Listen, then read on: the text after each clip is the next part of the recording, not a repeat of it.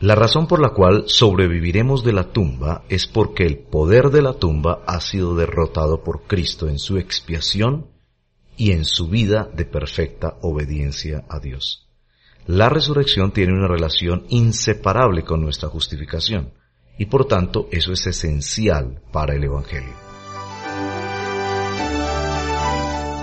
En el Nuevo Testamento se señala que es imposible que Jesucristo no haya regresado de la muerte por su propia inocencia personal. La resurrección es importante para el Evangelio porque Cristo cumplió la expiación por nuestros pecados y fue levantado de la muerte para nuestra justificación. En el mensaje de hoy, el doctor R.C. Sproul, en la voz de Julio Benítez, nos compartirá el mensaje titulado Resurrección y Justificación. Continúe en nuestra sintonía, por favor. Hoy vamos a continuar con el documento realizado por líderes evangélicos para celebrar la unidad evangélica en el Evangelio. Este documento comprende un preámbulo de varias páginas en el que se explica el contenido del Evangelio en una terminología laica sencilla y después hay una lista de 18 afirmaciones y negaciones que establecen los ingredientes esenciales del contenido del Evangelio en un lenguaje teológico más preciso. Y lo que hemos hecho en las primeras conferencias sobre este tema ha sido presentar estas afirmaciones y negaciones. Hoy analizaremos la afirmación y la negación número 10 de la lista de 18 artículos. El artículo que tiene la afirmación y la negación número 10 dice lo siguiente. Afirmamos que la resurrección de Jesucristo de la muerte es esencial para el Evangelio bíblico y negamos la validez de cualquiera que sea llamado Evangelio y que niegue la realidad histórica de la resurrección física de Cristo. Vemos en el Nuevo Testamento cuando el querigma o la proclamación básica de la iglesia primitiva es anunciada, a la misma incluye un resumen de la vida y los hechos de Jesucristo, quien, de manera cruel, va a la cruz y a la expiación, pero después va más allá al anuncio glorioso de la resurrección. El término o la frase fue levantado de los muertos es vital para comprender el mensaje del Nuevo Testamento y de toda la cristiandad histórica. En la resurrección de Jesucristo, un par de cosas son anotadas. Lo primero que vemos en la resurrección es que Jesucristo mismo es vindicado. En y de sí mismo, Jesucristo era sin pecado, la muerte no tenía que reclamar sobre él porque la muerte es el castigo de Dios por el pecado. Y si uno está sin pecado, esto sería injusto que Dios lo castigara para siempre por un pecado que no existe. Pero conocemos que Cristo, por su propia voluntad, llevó sobre sí la imputación de nuestros pecados y el sufrimiento que él soportó en la cruz no fue por su culpa, sino por la nuestra. Pero aún así Dios declara la inocencia y la justicia de su Hijo por la absolución o exculpación en términos de la resurrección. Es en relación a esta que las escrituras señalan que era imposible para la muerte retenerlo. Esto nos da una visión muy distinta de la resurrección al punto de vida escéptico de la gente moderna que dicen que no podemos creer en la resurrección porque es imposible para cualquier persona regresar de la muerte. Sin embargo, el Nuevo Testamento ubica esa imposibilidad al otro lado del libro de cuentas, señala que es imposible que Jesucristo no haya regresado de la muerte por su propia inocencia personal, y más allá de eso, la resurrección es tan importante para el Evangelio porque el Nuevo Testamento anuncia que Cristo cumplió la expiación por nuestro pecado y que fue levantado de la muerte para nuestra justificación. Ahora, Nuestra justificación delante de Dios descansa sobre la obra de Cristo. Eh, supongamos que Él hubiera ofrecido un sacrificio por nosotros y ofrecido la perfección de su propio mérito y justicia al Padre, pero hubiera muerto y permanecido muerto. No tendríamos razón para creer que el sacrificio que Jesucristo ofreció hubiera sido aceptado por el Padre. Sin embargo, como el apóstol Pablo nos dice en el libro de los Hechos, el Padre vindica a su Hijo y demuestra la veracidad de su trabajo reconciliador a través de la resurrección. Dios da testimonio de su propia complacencia por medio de la obra de su Hijo, levantándolo de la muerte. Creo que este es un punto que debemos analizar porque eh, con qué frecuencia, mm, como creyentes, eh, cuando pensamos en la resurrección de Cristo, vemos como el principal beneficio de la resurrección la esperanza de poder sobrevivir a la muerte física, porque el Nuevo Testamento ve en la resurrección de Cristo que Cristo no solo es levantado por sí mismo, pero el primer fruto de los que participarán en la resurrección es que Dios ha prometido compartir las bendiciones de Jesucristo que él mismo ha ganado por su propia obediencia con todos aquellos a quienes él representa. De modo que, de hecho, nosotros sí tenemos la esperanza de la vida eterna confirmada para nosotros por medio de la resurrección de Jesucristo. Pero cuando pensamos en ese beneficio maravilloso de que sobreviviremos de la muerte física, resucitaremos, no debemos olvidar el vínculo que existe entre la resurrección y la justificación. La razón por la cual sobreviviremos a la tumba es porque el poder de la tumba ha sido derrotado por Cristo en su expiación y en su vida de perfecta obediencia. Por lo tanto, la resurrección tiene una relación inseparable con nuestra justificación y por tanto eso es esencial para el Evangelio.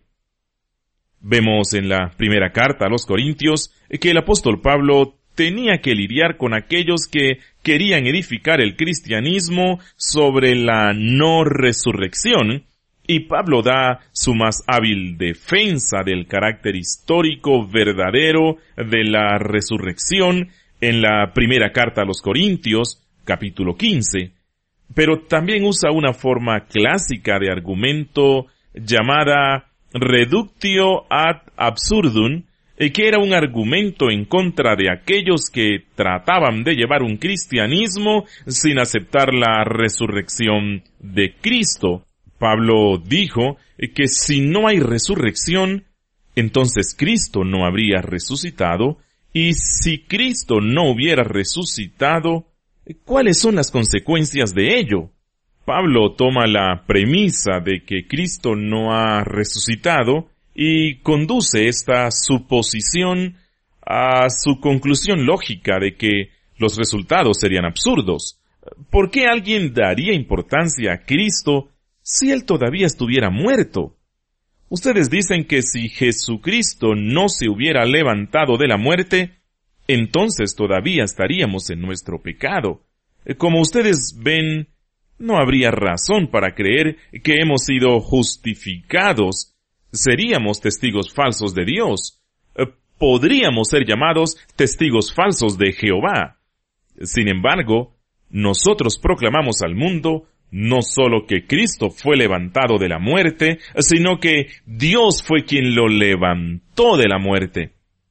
Pero si no creemos en esto, significa que nuestra fe sería vana, sería un ejercicio inútil. Estaríamos entre las personas que merecen compasión.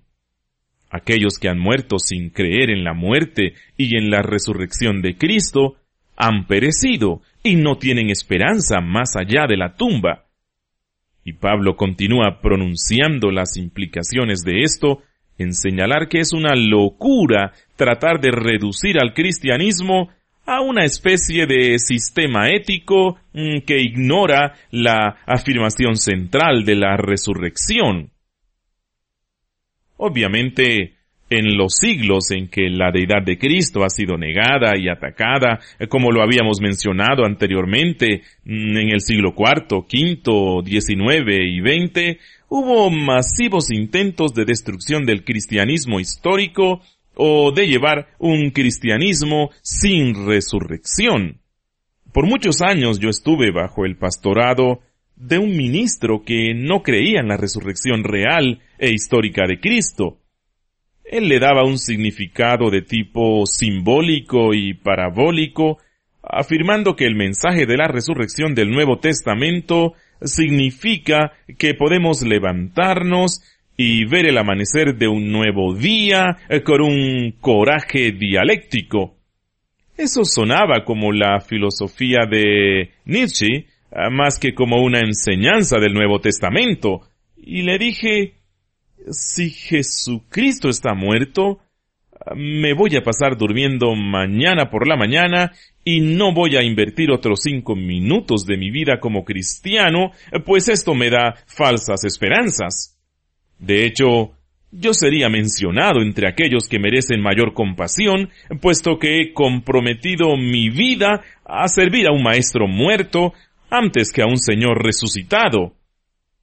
Todo tipo de intentos han sido realizados para llevar una fe sin la resurrección de Cristo en el siglo XX y aún en el movimiento de la muerte de Dios en que mm, se reinterpretó el Nuevo Testamento para decir que el significado de la resurrección era una experiencia existencial que tuvieron los discípulos cuando de repente ellos comprendieron quién era Jesús y su propósito de modo que ellos dirían en lenguaje metafórico, ah, ya veo lo que Jesús quería decir.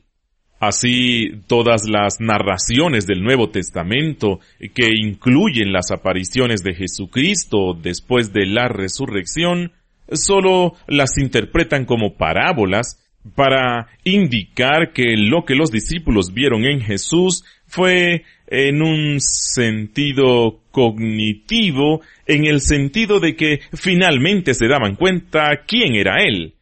No lo veían como una experiencia sensorial real, eh, con sus propios ojos y con sus nervios ópticos en carne y hueso, a alguien que en realidad regresó de la muerte. Lo que el documento que se ha elaborado dice es que si negamos la resurrección física, real e histórica de Jesucristo, entonces habremos negado la esencia misma del Evangelio y esa fe que tendríamos no sería una fe en el Evangelio escrito en el Nuevo Testamento. Y este documento insiste en que negamos la validez del Evangelio al rechazar la realidad histórica de la resurrección física de Jesucristo.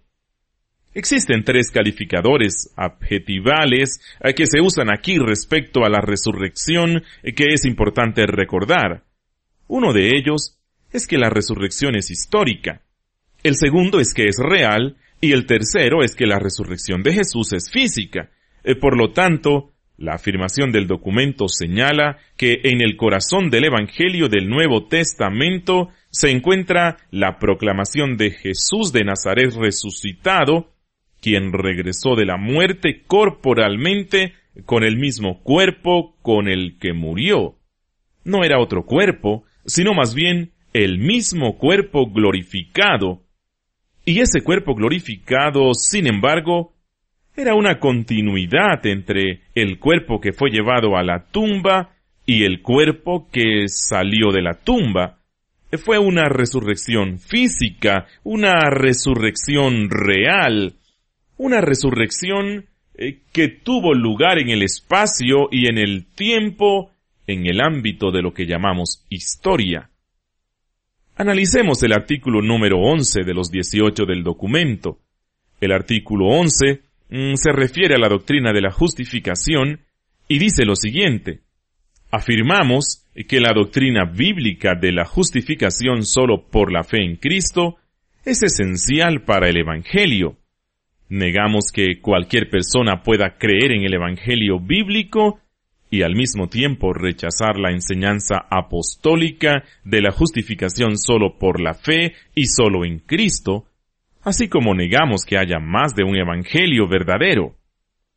Anteriormente, eh, yo les había mencionado que el contenido del Evangelio en el Nuevo Testamento, al cual se conoce con el término original Evangelion, ah, consista en el mensaje central de la persona y la obra de Jesucristo.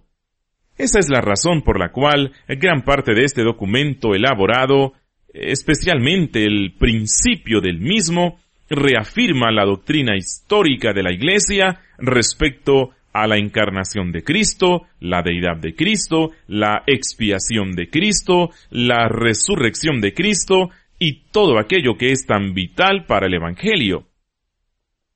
Pero las buenas nuevas no son solo acerca de Jesús y de lo que Él hizo en la historia, sino que las buenas nuevas también incluyen los beneficios que recibimos nosotros, quienes aceptamos lo que Jesucristo hizo por nosotros, y no solo esos beneficios, sino también cómo nos apropiamos de esos beneficios.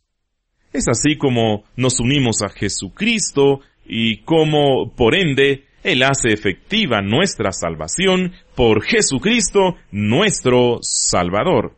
Es por esa razón que cuando el apóstol Pablo, en su carta a los romanos, anuncia en el primer capítulo la revelación desde el cielo del Evangelio de Dios, y después continúa a través de varios capítulos en el libro a los romanos para expresar el contenido de ese Evangelio, y llama nuestra atención hacia la importancia central de la doctrina de la justificación, eh, puesto que esta es fruto de la obra que Cristo ha hecho por nosotros. Es a través de la persona y de la obra de Jesucristo eh, que podemos recibir justificación delante de Dios y Pablo declara que el Evangelio consiste en que somos justificados solo por fe y no por obras de la ley. Por eso, la Iglesia ha confesado lo mismo a partir de la reforma evangélica del siglo XVI, eh, que nuestra justificación es solo por la fe en Cristo solamente. De hecho, el término sola fide usado en la reforma evangélica, ah, que es la forma breve en latín de la doctrina de la justificación, ah, significa lo siguiente. Sola significa solo y fide es la palabra para fe. Somos justificados solo por la fe. Estas dos palabras son el resumen de toda la doctrina de la justificación solo por fe, que significa que somos justificados por depositar nuestra fe y confianza absoluta en Cristo y solo en Cristo.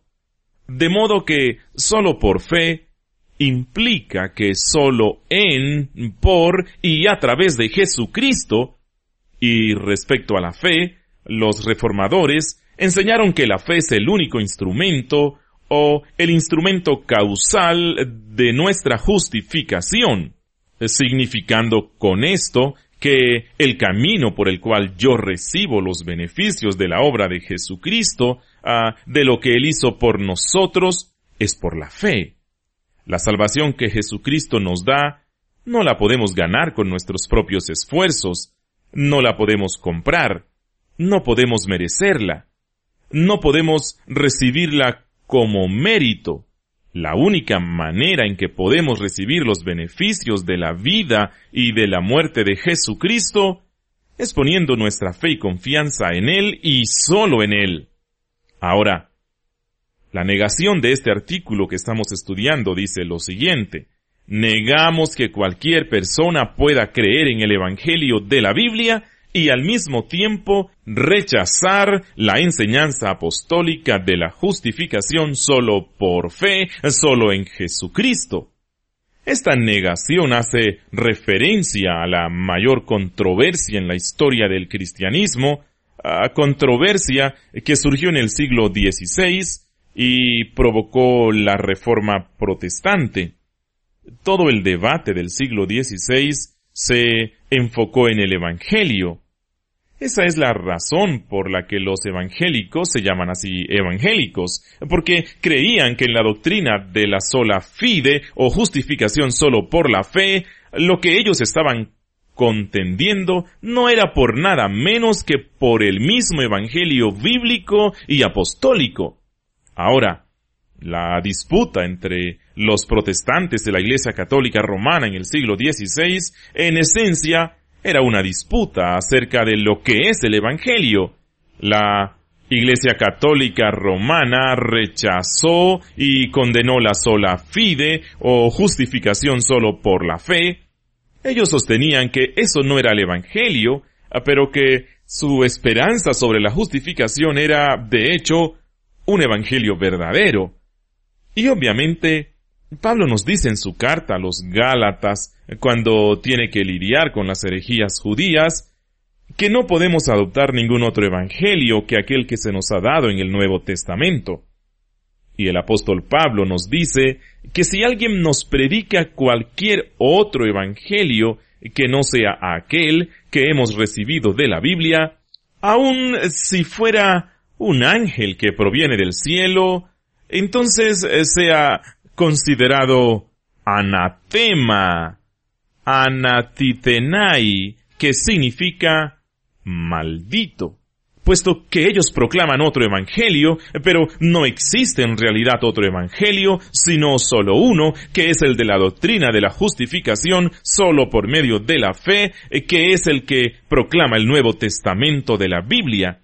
Por lo tanto, el punto de esta negación siguiendo al apóstol Pablo en su mensaje a los Gálatas y a los reformadores del siglo XVI, que se someten al Evangelio proclamado en la Biblia, consiste en que sí creemos en el Evangelio, pero al mismo tiempo negamos la justificación solo por la fe, entonces lo que creemos no es el Evangelio de la Biblia, sino un Evangelio ajeno y extraño, es otro tipo de evangelio y en realidad no es otro evangelio en vista de que no existe otro evangelio sino uno solo que es aquel proclamado en la Biblia y que defiende la justificación solo por la fe.